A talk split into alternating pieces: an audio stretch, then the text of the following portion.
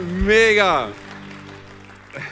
Hey, so gut, dass ihr alle hier vor Ort mit dabei seid. So gut, dass der Online-Campus mit dabei ist. So gut, dass Frankfurt dabei ist und Gießen. Hey, wir freuen uns so sehr über euch. Wir lieben euch von ganzem Herzen. Wir sind gemeinsam begeistert von dem, was Gott tut. Und wenn du das glaubst, dann sag doch bitte Amen, Amen, Amen.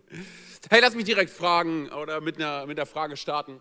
Ähm, und wenn du hier vor Ort sitzt, dann kannst du dich melden. In Gießen und Frankfurt, ihr könnt euch auch melden. Online-Campus, ihr könnt eintippen, hier, ich fühle mich angesprochen oder so ein Emoji benutzen mit Winken oder was, auch immer. Und zwar folgendes. Kennst du diese Momente, wenn du überaus begeistert und voller Leidenschaft bist für eine Sache und dann so nach ein paar Tagen, nach ein paar Wochen lässt die Begeisterung, lässt die Leidenschaft wieder ab und du befindest dich wieder im normalen Standard? Kennt das irgendjemand?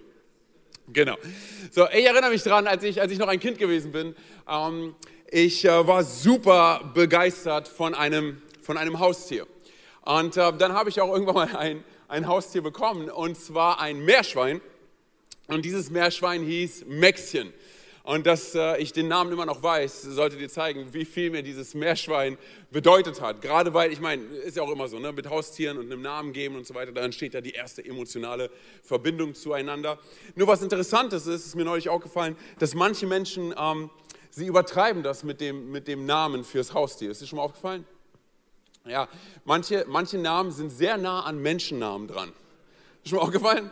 Dann heißt der Hund auf einmal Barbara oder? Oder? So die Katze heißt Matthias und äh, der Hamster heißt äh, Uwe oder Brigitte. So, ne, und ich denke so, hey, überleg mal, du bist im, im, im Hundepark und einer ruft so, Jürgen! Was ist eigentlich passiert mit Sträuchi? Hey, oder mit, mit Rex, oder? Auf einmal haben wir Jürgen. Das sieht Jürgen ähnlich, oder? Nein, aber es, es ist crazy. Auf jeden Fall, ich hatte mein Meerschwein Maxchen und Maxchen und ich, wir waren, wir waren Freunde. Hey, Maxchen war mein Freund. Er war, er war mein Freund. Und ähm, die Sache ist nur, weil ich noch ein Kind gewesen bin, meine Mutter wollte mir halt auch Verantwortung tragen, beibringen. Und ähm, sie hat mir natürlich halt Sachen auch überlassen, die ich machen sollte, die ich nicht machen wollte. Ähm, wie zum Beispiel halt sein Geschäft wegmachen. Irgendwann mal war ich sehr erschrocken darüber, dass er sein Geschäft gemacht hat auf meinen Klamotten, auf den Teppich, auf meinem Bett. So, ne? Und, und äh, war ich immer so, ich habe es gesehen und war dann so, Mama, ich glaube, das ist nicht für mich. Und an sich auch mit dem Käfig, den Putzen und so weiter, das war nicht mein Ding. Also, ne, also ich wusste aber, meine Mutter, hey, die, die kann diesen Gestank halt auch nicht aushalten. Also wird sie es früher oder später eh machen. So, mit der Zeit ist Folgendes passiert. Und zwar, dieser, dieses Meerschwein hat nicht mehr mir gehört, sondern es hat ihr gehört. Und dann war ich irgendwann mal so auf so einem Camp oder sowas, war für ein paar Tage weg. Ich kam wieder und ich ging an den Käfig und der Käfig war weg. Also bin ich zu meiner Mutter gelaufen und habe gesagt, Mama, wo, wo, wo ist Maxchen? Und sie sagte zu mir, du musst jetzt stark sein, Antonio. Maxien ist jetzt an einem besseren Ort. So ganz kurz, wenn du hörst, du musst jetzt stark sein, er ist jetzt an einem besseren Ort, dann denkst du, er ist gestorben, oder? Nein, das, was meine Mutter gemacht hat, der war nicht gestorben, sie hat ihn weggegeben. Sie, sie, sie hat mein Meerschwein verschenkt. Und ich sagte, ich war sauer, ich war traurig für die nächsten 30 Minuten bis ich eine Eisbombe von ihr bekommen habe. Und dann dachte ich so, okay, es macht Sinn. Ja, ich meine, hey, das ist, äh, sie hat sich darum gekümmert. So, aber Folgendes ist passiert. Diese Geschichte hat dazu geführt, dass ich vor einigen Jahren, als meine Frau und ich noch keine Kinder gehabt haben, ähm, kam meine Frau irgendwann mal zu mir und sie kam aus dem Nichts heraus, sagte sie, sie möchte ein Haustier haben. Und ich sagte direkt, nein. Weil ich wusste, ich kannte mich selber und ich wusste, okay, es bringt Arbeit und Verantwortung mit sich. Ähm, also habe ich ihr gesagt, kauf den Fisch. Die Sache ist, dass ähm, sie sehr empört war über meine Reaktion und ähm, ab einem bestimmten Punkt auch keine sachliche Konversation mehr möglich war. Und so, du musst dir vorstellen, dass meine Frau, sie hat dann irgendwann mal angefangen, so, vielleicht für alle Männer hier, kennt ihr das, wenn die Frau so anfängt, das, das, das Kind so anfängt so zu zittern? Ja? Wenn so die Unterlippe anfängt so zu zittern. Weil, seien wir ehrlich, ab diesem Punkt wissen wir, wir haben verloren. Egal, was wir jetzt sagen, wir sind lost, okay? So, meine Frau, sie, sie guckt mich an und ihre Unterlippe fängt an zu zittern. Und sie sagt, und sie sagt dann Folgendes zu mir. Und ich sage dir eine Sache, ich werde diesen Satz niemals vergessen, okay? Bis in alle Ewigkeit nicht. Sie sagte Folgendes zu mir. Also, Kind zittert, Unterlippe zittert und sie sagt zu mir, da ist ein Platz in meinem Herzen. Der kann nur von Fell gefüllt werden. Und ich wollte schon sagen, ja, reichen dir die Wollmäuse hier nicht? Aber ich dachte, okay, hey, es hat Eskalationspotenzial. Also, wir haben uns darauf geeinigt, Freunde, dass wir irgendwann mal ein Haustier haben werden, aber nicht jetzt. So, ein paar Monate später wurde sie schwanger. So, und jetzt kommt's. Weil dann, als das Kind dann da war, sagte sie zu mir, und ich darf das erzählen, es geht wie Öl runter, sagte sie zu mir, und das sagt sie halt auch, wenn wir jetzt mit Pärchen unterwegs sind und sie begleiten, und manche Pärchen sind ja so, hey Mann, wir sind so glücklich miteinander. Wir haben nie Probleme. Dann erzählt sie die Geschichte. Und zwar, sie sagt, sie sagte zu mir, Antonio, du hattest recht. Und seien wir ehrlich, für uns Männer, komm, alle sind so, ja, genau, ich weiß, was man. Aber seien wir ehrlich, das ist der Moment, an dem wir wissen, ja, ich wusste es die ganze Zeit, dass ich recht habe. Aber wir sagen das, wir sagen das nicht. So, folgendes ist passiert.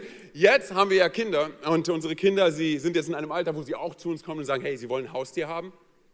Und jedes Mal, wenn jetzt meine Kinder zu uns kommen und sagen, ich möchte einen Hund haben, sage ich, naja, theoretisch gesehen bist du der Hund. Ja.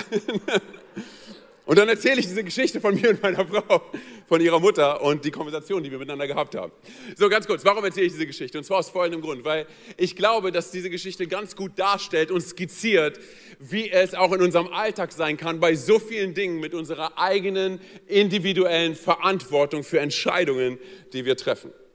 So, und ich sage dir ganz ehrlich, da gibt es meiner Meinung nach auch ein Zusammenspiel mit der göttlichen Bestimmung, göttlichen Berufung, den Gaben und den Talenten, die Gott in dein Leben hineingelegt hat, die er in unser Leben hineingelegt hat und was wir letztendlich damit tun. Es liegt in, in unserer Verantwortung. Es liegt in, da gibt es eine individuelle, eine eigene Verantwortung mit dem, was Gott mir gegeben hat. Da gibt es ein Zusammenspiel. Und ich meine, seien wir ehrlich, wir wissen, es gibt auch einen Kampf in uns, oder ein Abwägen zwischen dem, was wir alles sehen wollen, zwischen dem, was wir alles erreichen wollen, den unmöglichen Dingen, die wir mit Gott sehen wollen. Wir wollen, wir wollen unser Leben nicht verschwenden. Und auf der anderen Seite dem Weg, dem Schmerz, der Herausforderung und auch der eigenen Verantwortung und den Kosten, die wir letztendlich tragen müssen. Alles in unserem Leben, seien wir ehrlich, es hat etwas damit zu tun, dass wir, dass wir Kosten abwägen.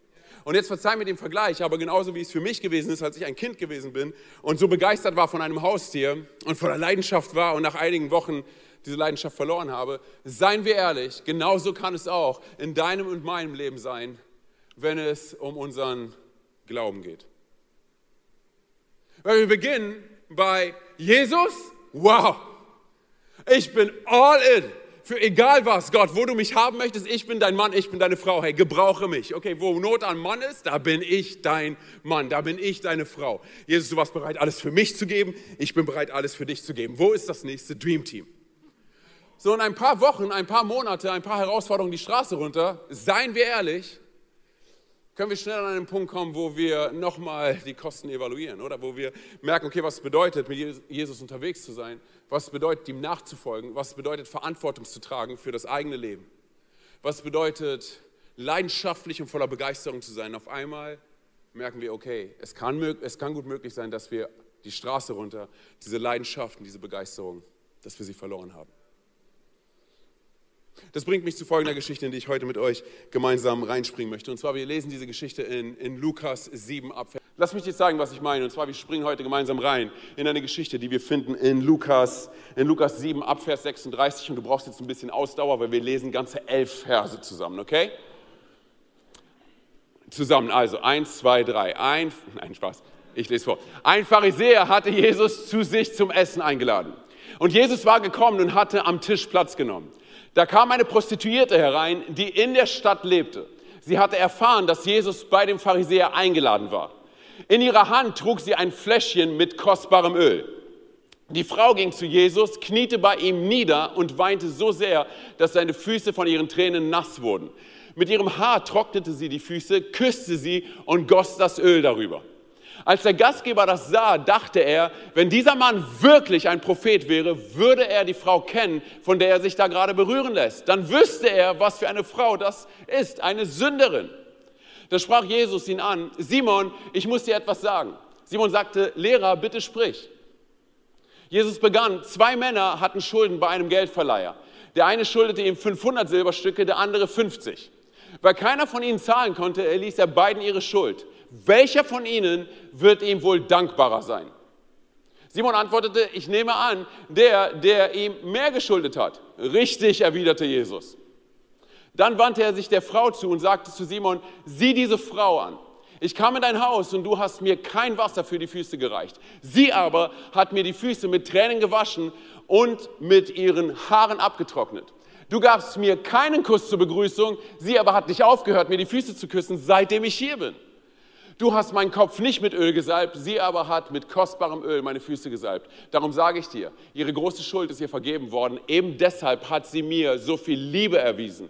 Wem wenig vergeben wird, der zeigt auch nur wenig Liebe. Amen. Lass mich ganz kurz mit euch in den Background dieser Geschichte reingehen und dir einfach ein ganz kurzes Bild davon skizzieren, wo wir uns gerade wiederfinden. Und zwar musst du dir vorstellen, dass die Pharisäer in der damaligen Zeit, die Schriftgelehrten, das heißt so die religiöse Elite, sie mochten nicht die Leute aus ihrem eigenen Volk. Sie mochten nicht die Leute aus ihrer Umgebung. So, sie hatten ein Problem damit, wie die Leute aussahen, wie sie sich gaben, wie sie redeten, vor allem, weil sie nicht so aussahen wie sie und sie eher Jesus zuhörten, als ihnen zuzuhören. So was eigentlich völlig verrückt ist, weil du und ich, wir kommen an den Punkt, wo wir sagen, hey Mann, die Pharisäer sind so daneben. Aber der ursprüngliche Grund, warum Pharisäer überhaupt ins Leben gerufen worden sind, war der, dass das Volk Gottes sich von Gott abgewandt hat. Und die Pharisäer waren so voller Leidenschaft und so voller Begeisterung danach aus, das Volk Gottes wieder mit Gott in Verbindung zu bringen. Das heißt, ihre Grundintention war gut. Nur nach einiger Zeit wurde aus Leidenschaft wurde Kontrolle und aus, aus einer guten Intention wurde, wurde eine Tradition. Und ich sage dir ganz ehrlich, es ist faszinierend zu sehen, wie du und ich, wie schnell wir unsere Begeisterung, unsere Leidenschaft verlieren können im Alltag. Wie, wie, wie, ich sage ganz ehrlich, es kommen Zeiten, es kommen Phasen auf uns zu, wo wir sagen, oh, ich, ich weiß gar nicht mehr, warum ich tue, was ich tue. Sondern, und vielleicht, und hoffentlich sind es nicht allzu lange Phasen, wo unser Glaube einfach noch dahin sieht. Es kann sein, du gehst in den Gottesdienst, es kann sein, du gehst in die Kirche, aber du sagst, wenn ich ganz ehrlich bin, ich habe keine Leidenschaft dafür. Ich sehne mich nicht danach, das Wort Gottes zu hören. Ich bin einfach irgendwie, ich tue das, weil es das Richtige ist, es zu tun.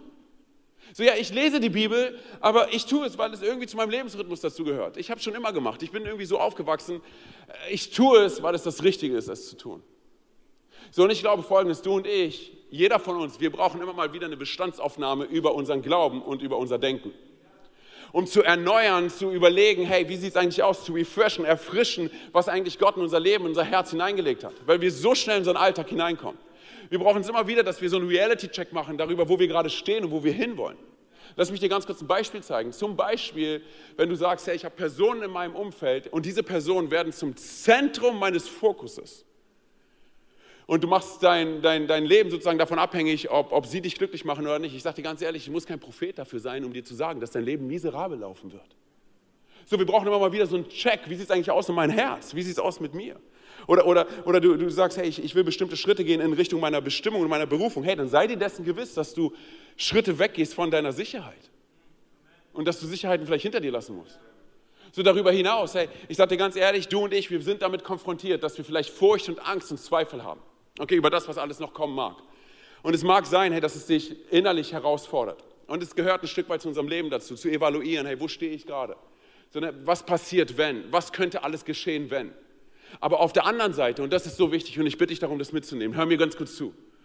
Und zwar zu verstehen, dass du und ich, egal wie alt wir sind, egal wie reif wir sind, egal wie lange wir mit Jesus unterwegs sind, wenn du und ich uns nicht danach sehnen, begeistert davon sind, voller Leidenschaft danach sind, die Gaben, die Gott uns gegeben hat, die er in unser Leben hineingelegt hat, unsere Berufung, unsere Bestimmung zu leben. Und wie gesagt, dabei ist es völlig egal, wie lange du Jesus kennst.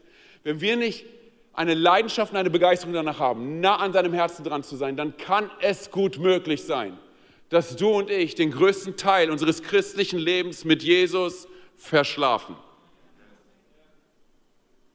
Weil es so schnell passiert. Es ist das Richtige, es zu tun.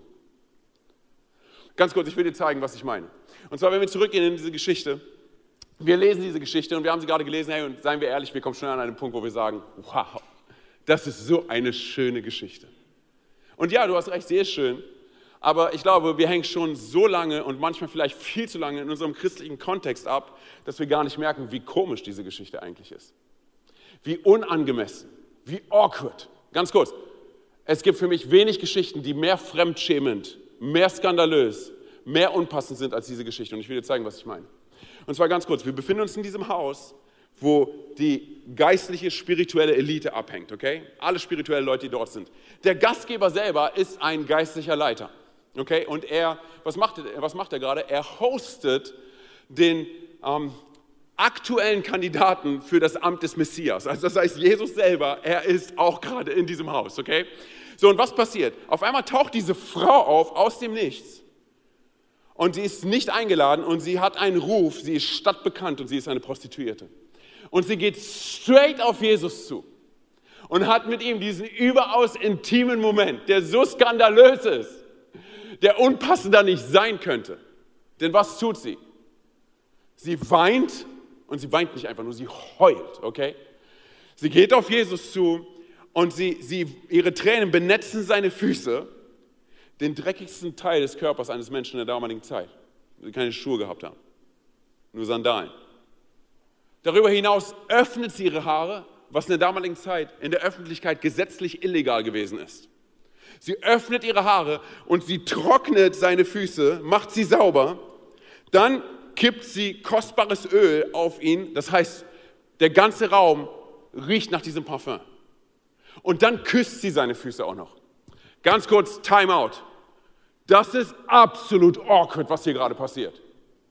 Darf ich mal ganz kurz fragen, ist dir schon mal so etwas passiert? Hast du so etwas schon mal bei jemandem gemacht? Melde dich lieber nicht. Oder? Es ist absolut awkward. Und weißt du, was verrückt ist? Dass Jesus es nicht unterbricht. Jesus schiebt sie nicht beiseite. Jesus sagt nicht zu ihr, hör auf damit. Und alle sind so, sie gucken alle Jesus an, sind so, ehrlich? Also wenn dieser Typ ein Prophet wäre, oh Jesus, du hast keine, du hast keine Ahnung. So, du und ich, wir kommen jetzt schnell an einen Punkt, wo wir sagen, Mann, ey, die Pharisäer, die sind so böse, die sind so daneben. Hey, können Sie die Frau nicht einfach nur in Ruhe lassen? Können Sie sie nicht einfach nur annehmen? Hm. Es sei denn, du wärst der Gastgeber. Oder? Und alle gucken dich an. Es sei denn, du bist der Host von diesem kleinen Come Together. Dann würden wir wahrscheinlich nicht so denken, oder? Lass mich dir ganz kurz das Bild weiter skizzieren, wo wir uns gerade befinden. Du musst dir vorstellen, in der damaligen Zeit, weil vielleicht ist es noch nicht awkward genug für dich. In der damaligen Zeit war es so, dass man nicht zu Tisch saß und genauso auch in dieser Geschichte nicht, sondern man lag zu Tisch. Du musst davon ausgehen, dass Jesus am Tisch gelegen hat. In der Mitte war der Tisch, drumherum liegen überall Leute. Okay, und Jesus liegt hier Deshalb einige Übersetzungen sagen auch, dass, je, dass diese Frau an das, an das Fußende des Polsters gegangen ist. Okay? Das heißt, Jesus liegt hier und es ist eine relativ entspannte Stimmung, weil, hey, obwohl Jesus öffentlich schon gesagt hat, dass er ein Problem hat mit den Pharisäern und mit der Art und Weise, wie sie mit Menschen umgehen, und die Pharisäer gesagt haben, sie haben ein Problem mit Jesus, war es dennoch so, dass Simon ihn eingeladen hat und Jesus hat angenommen und es ist alles relativ entspannt. So, und auf einmal taucht diese Frau auf, aus dem Nichts, und sie geht zu Jesu Füßen Okay, Jesus liegt hier. Völlig entspannt. Okay? Sie kommt und sie heult. Hast du schon mal meine Tochter heulen gehört? Oh, wenn sie heult, sie heult die ganze Nachbarschaft zusammen. Alle bekommen es mit. Geh davon aus, dass diese Frau so von ihren Emotionen eingenommen ist, dass sie heult. Sie geht zu Jesus, die Tränen benetzen seine Füße, sie öffnet ihre Haare, macht da alles sauber, dann nimmt sie dieses Alabasterfläschchen, bricht es auf, Öl rauf und dann küsst sie seine Füße. So, und jetzt kommt's. Es gibt keinen Hinweis darauf, dass Jesus sie währenddessen anschaut. Es sei denn, die Bibel wird es explizit erwähnen und das tut sie erst an einer späteren Stelle.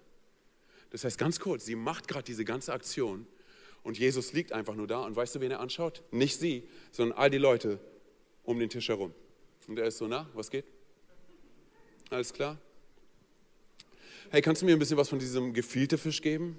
Genau, und ein bisschen Pita und Pastrami. Genau, danke schön. Hey, wie geht's? Alles klar? Ganz kurz, absolut awkward. Absolut komisch. Und alle Leute sind so, ist das dein Ernst, Jesus? Willst du diese ganze Situation ignorieren und so tun, als würde das gerade nicht passieren? Weil Jesus absolut gar nichts sagt und keiner unterbricht die Szene. Weil sie alle Jesus anschauen. Wisst ihr, was verrückt ist? Um, wir in unserem Alltag und in dem, was wir tun, wir können so schnell rauskommen aus dem, was Gott alles für uns vorbereitet hat, dass wir gar nicht sehen, wie wunderbar diese Geschichte ist, wie voller Leidenschaft und voller Begeisterung diese Geschichte hier gerade ist.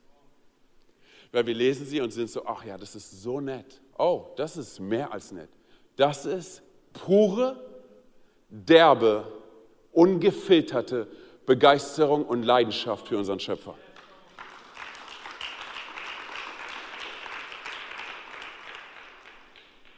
Die Frage ist, was du und ich damit machen.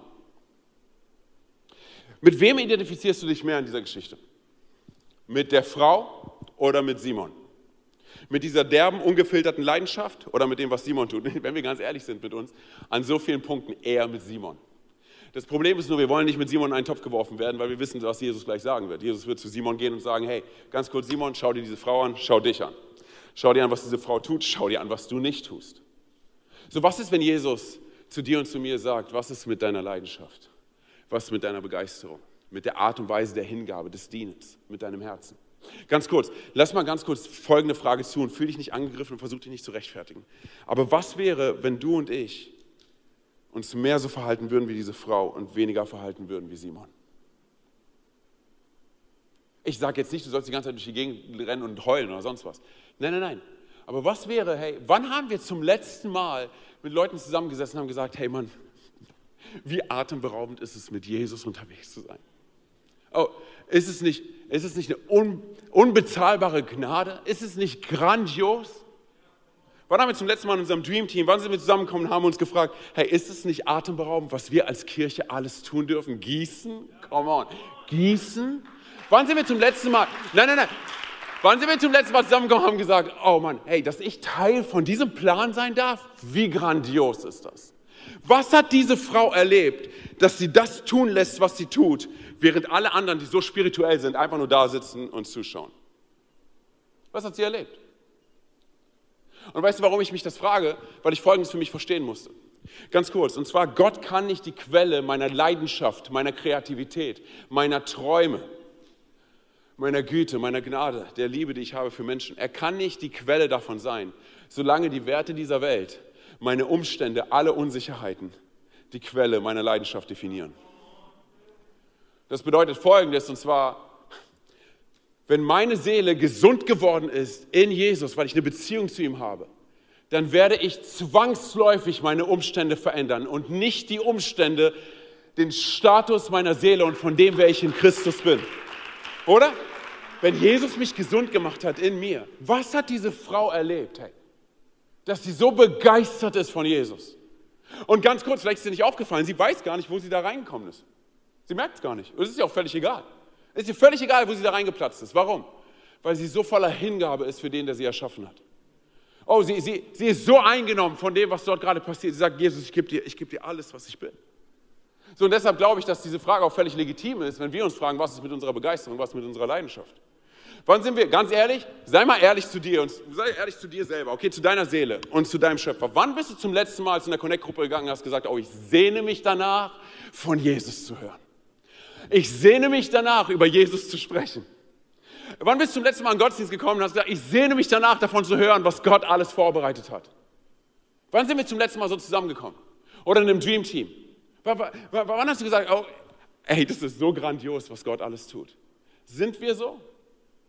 Versuchen wir in all dem, was wir tun, Gott so groß wie möglich zu machen, sei es auf dem Parkplatz, beim Parkplatzteam oder Welcome-Team oder äh, Move Kids oder Production oder Sound, egal wo wir mitarbeiten, egal wo wir mitdienen, sind wir darauf aus, Jesus groß zu machen?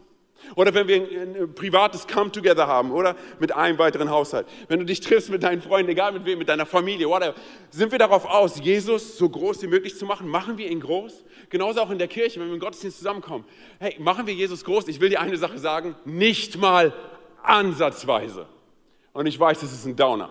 Aber das, was ich versuche dir klarzumachen, ist folgendes, und zwar, dass Gottes Größe, Gottes Majestät, Gottes Herz, Gottes Charakter, Gottes Großzügigkeit, Gottes Barmherzigkeit, Gottes Gnade, Gottes Treue, wir werden sie niemals auf diesem Planeten in seiner Gänze erfassen können.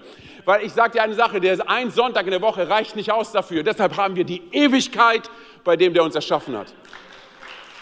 Wir sind darauf aus, in Ewigkeit bei dem zu sein, der uns erschaffen hat. Bei dem, der uns liebt, oder? So, ich sage dir ganz ehrlich, deshalb, deshalb wollen wir auch in dem, was wir tun und wo wir mit Gott unterwegs sind, wir wollen, wir wollen sagen, Jesus, was hast du jetzt für mich vorbereitet?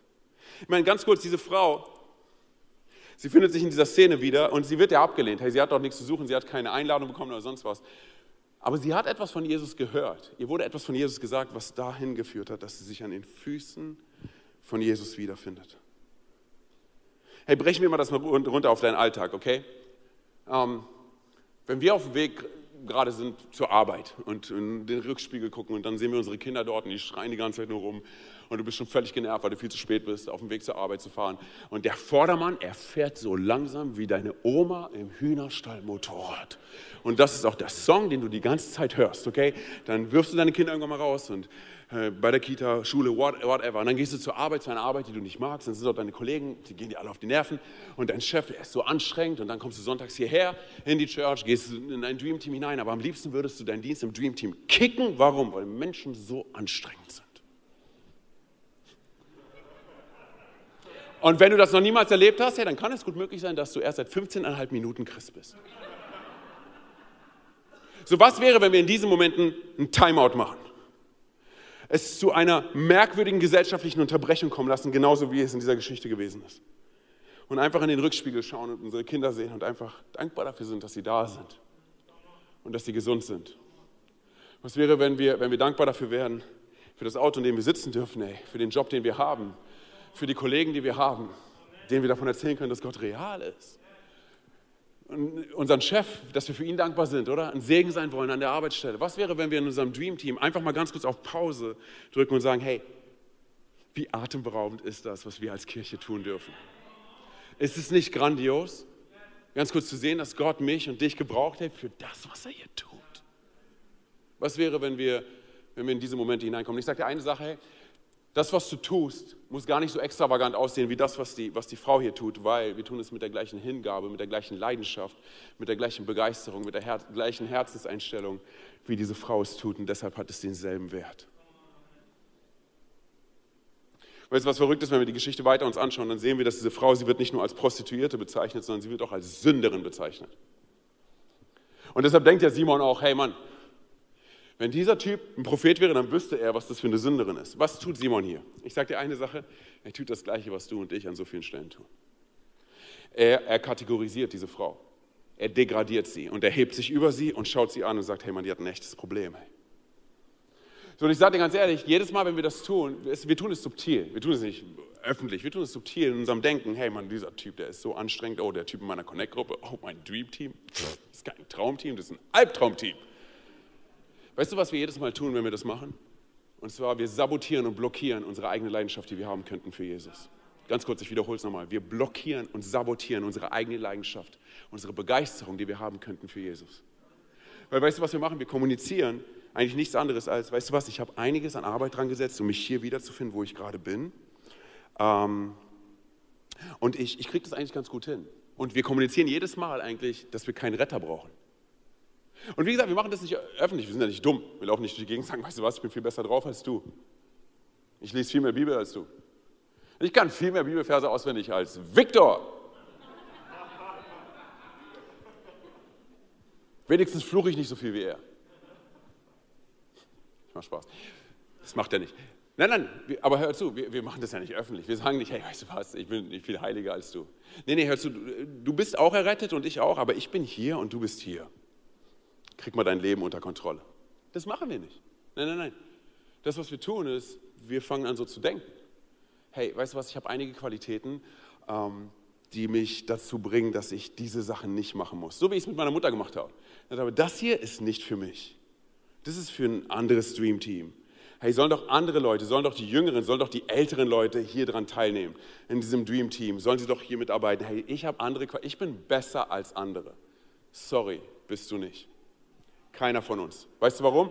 Wir sitzen alle im gleichen Boot. Hey. Wir sind alle der Kartoffelmann von Toy Story, der zerbrochen in Teilen auf dem Boden liegt und einen Retter braucht.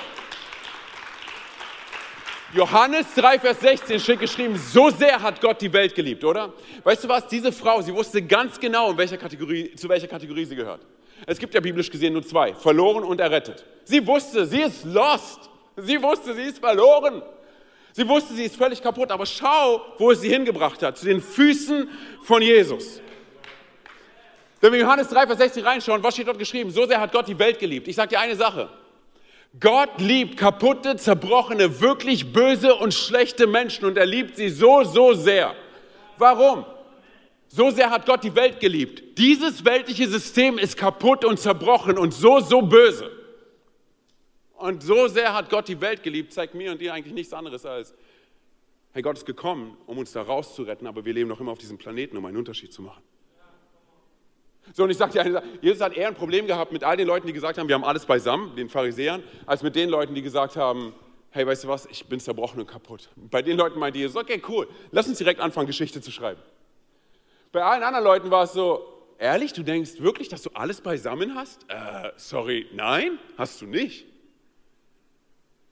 So, warum ist das so? Weil Leidenschaft und Begeisterung uns immer weiter tragen wird, immer weiter tragen wird, als Selbstgerechtigkeit es jemals tun könnte. Weil das ist der Punkt, an dem, wir, an dem wir checken, das ist der Moment, in dem wir checken, okay, hey Mann, ich bin voll zerbrochen, ich bin kaputt, ich brauche einen Retter. Ich, ich, nicht, ich wurde von Jesus nicht gerettet, weil ich gut drauf bin oder weil ich christlich in meinem Lebenslauf mit erwähnt habe. Nein, ich wurde errettet, weil ich einen Retter brauche. Ich brauche einen Retter. Und weißt du, wozu das führt? Zu dem Punkt, dass wir erkennen, hey, wir sind nicht dazu erschaffen, gerettet auf der Couch rumzusitzen sondern wir sind dazu errettet, um Menschen mit diesem Retter in Verbindung zu bringen, Hoffnung zu geben, Perspektive zu geben, wo keine Perspektive ist. Ganz kurz, sogar in der Haltung von Jesus ist eine Botschaft für dich und mich versteckt. Was tut Jesus? Ich habe ja gesagt, er schaut die ganze Zeit die Leute an, aber ab einem bestimmten Punkt fängt er an, mit Simon zu reden und dann schaut er zu der Frau. Also er redet immer noch mit Simon und schaut zu der Frau.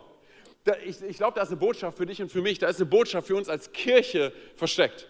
Und zwar folgendes, dass wir nicht nur eine Verantwortung tragen für die spirituellen Leute, für die geistigen Leute, für die, die irgendwie mit Gott unterwegs sind, sondern für eine zerbrochene und kaputte Welt. Er spricht, wir sprechen immer noch zu spirituellen Leuten, wir sprechen immer noch zu Leuten, die irgendwie mit Gott unterwegs sind, aber unser Blick ist gerichtet auf eine kaputte, eine zerbrochene Welt, die Jesus braucht. Ich glaube, hier brauchen wir einen, einen Switch in unserem Denken. Aber das, deshalb, ich sage dir ganz ehrlich, tun wir ja, was wir tun, oder? Als Kirche. Wir sagen, wir bleiben nicht hier stehen in unseren Gemäuern hier in Wiesbaden, sondern, hey, deshalb wollen wir Woche für Woche, Sonntagmorgens kommt ein Dream Team zusammen in Frankfurt, was alles dafür aufbaut, um inmitten von Hoffnungslosigkeit ein Zuhause zu bauen für Menschen, die kein Zuhause haben. Deshalb ist jetzt heute, und wir haben es vorhin gehört von Thomas, schon ein Dream Team bereit in Gießen. Oder? Und sie warten nur darauf, um zerbrochenen Menschen entgegenzurennen. Deshalb haben wir einen Online-Campus, weil Gott uns eine Verantwortung und Mandat geschenkt hat, über unsere Grenzen von Wiesbaden hinaus, über die Grenzen von Deutschland hinaus, in die Schweiz, nach Österreich. Und da sind Watchpartys und Menschen kommen zusammen, online, Connect-Gruppen und sie teilen ihr Leben miteinander. Aber darüber hinaus haben wir sowas wie kraftvoll Leben, wo wir in die Wohnzimmer hinein streamen können, oder? Wie gut ist das? Wie grandios ist es, was wir erleben können mit dem, der uns erschaffen hat. Nicht nur in Wohnzimmer, sondern auch in Gefängnisse hinein. Wie cool ist das? Oder was gibt es ganz kurz? Was gibt es Schöneres, als auf unsere Hören, dass Gott Menschen rettet, dass wir Teil davon sein dürfen, dass wir erleben dürfen, dass Menschenleben erneuert werden, verändert werden und gerettet werden. Hey, was gibt es Besseres als das? Was gibt es Besseres? Und deshalb sind wir voller Begeisterung. Jesus sagt zu Simon, hey, weißt du was? Weißt du, warum sie so ist? Weißt du, warum sie so liebt? Weil ihr viel vergeben worden ist. Ich glaube, das ist der Knackpunkt für dich und für mich. Das war der Knackpunkt für, für Simon. Leben wir unser Leben so, mit unserer Berufung, mit unserer Bestimmung, mit den Gaben, mit den Talenten, die Gott uns gegeben hat, dass wir sagen, hey, ich diene mit, egal wie alt ich bin, egal wie jung ich bin, egal was, ich bin mit dabei. Gott, hier bin ich, mit allem, was ich bin. Leben wir unser Leben so, als wäre uns viel vergeben worden. Leben wir so. Wo ist die Begeisterung? Wo ist die Leidenschaft? Für das, was wir tun. Hey, zusammenkommen, aufhören darüber zu reden, was sonst wäre. Hey, diese ganzen Sprüche, hey, don't praise the people, pray for the people. Hey, hört, ganz ehrlich, das ist alles so, so ein Schwachsinn. Hey, das, was wir tun als Kirche, ist es zu sehen und zu erleben, dass Menschen nach Hause kommen. Wir zeigen nicht mit dem Finger auf, Leute. Und ich glaube, das war es, was diese Frau letztendlich einzigartig gemacht hat in dem, was sie getan hat. Weil sie kommt zu Jesus, sie kniet vor ihm nieder und dann zerbricht sie dieses Alabasterfläschchen. Lass mich eine Annahme mit dir teilen. Und zwar, ähm, dass ich glaube, dass der Inhalt von diesem Alabasterfläschchen, dieses Parfum und dieses Öl, es war der Schlüssel für ihren Job. Seien wir ehrlich, eine Prostituierte, die nicht gut riecht, das wäre ihr Ruin gewesen. Aber was tut sie? Sie sagt, hey, ich breche alle Brücken ab. Jesus, ich gebe dir, geb dir mein gesamtes Einkommen, meinen gesamten Besitz. Jesus, es gibt keinen Plan B für mich. Du bist mein Plan. Alles, was ich bin, ich lege es in deine Hände. Ich lege es vor dich nieder. Vor all diesen Leuten hier. Ich meine, sie wusste, ich bin kaputt und zerbrochen und ich bin daneben, aber auf einmal erlebt sie Jesus und sie ist so voller Dankbarkeit, Begeisterung und Leidenschaft, dass sie sagt, egal was, kostet es, was es wolle, Jesus, ich gebe dir alles. Sprichwörtlich legt sie ihr gesamtes Leben vor ihn nieder. Hey, und ich glaube, das ist eine Botschaft für dich und für mich. Ja, hey, man, wir waren daneben, wir waren kaputt, oder? Wir waren doppelt daneben, oder?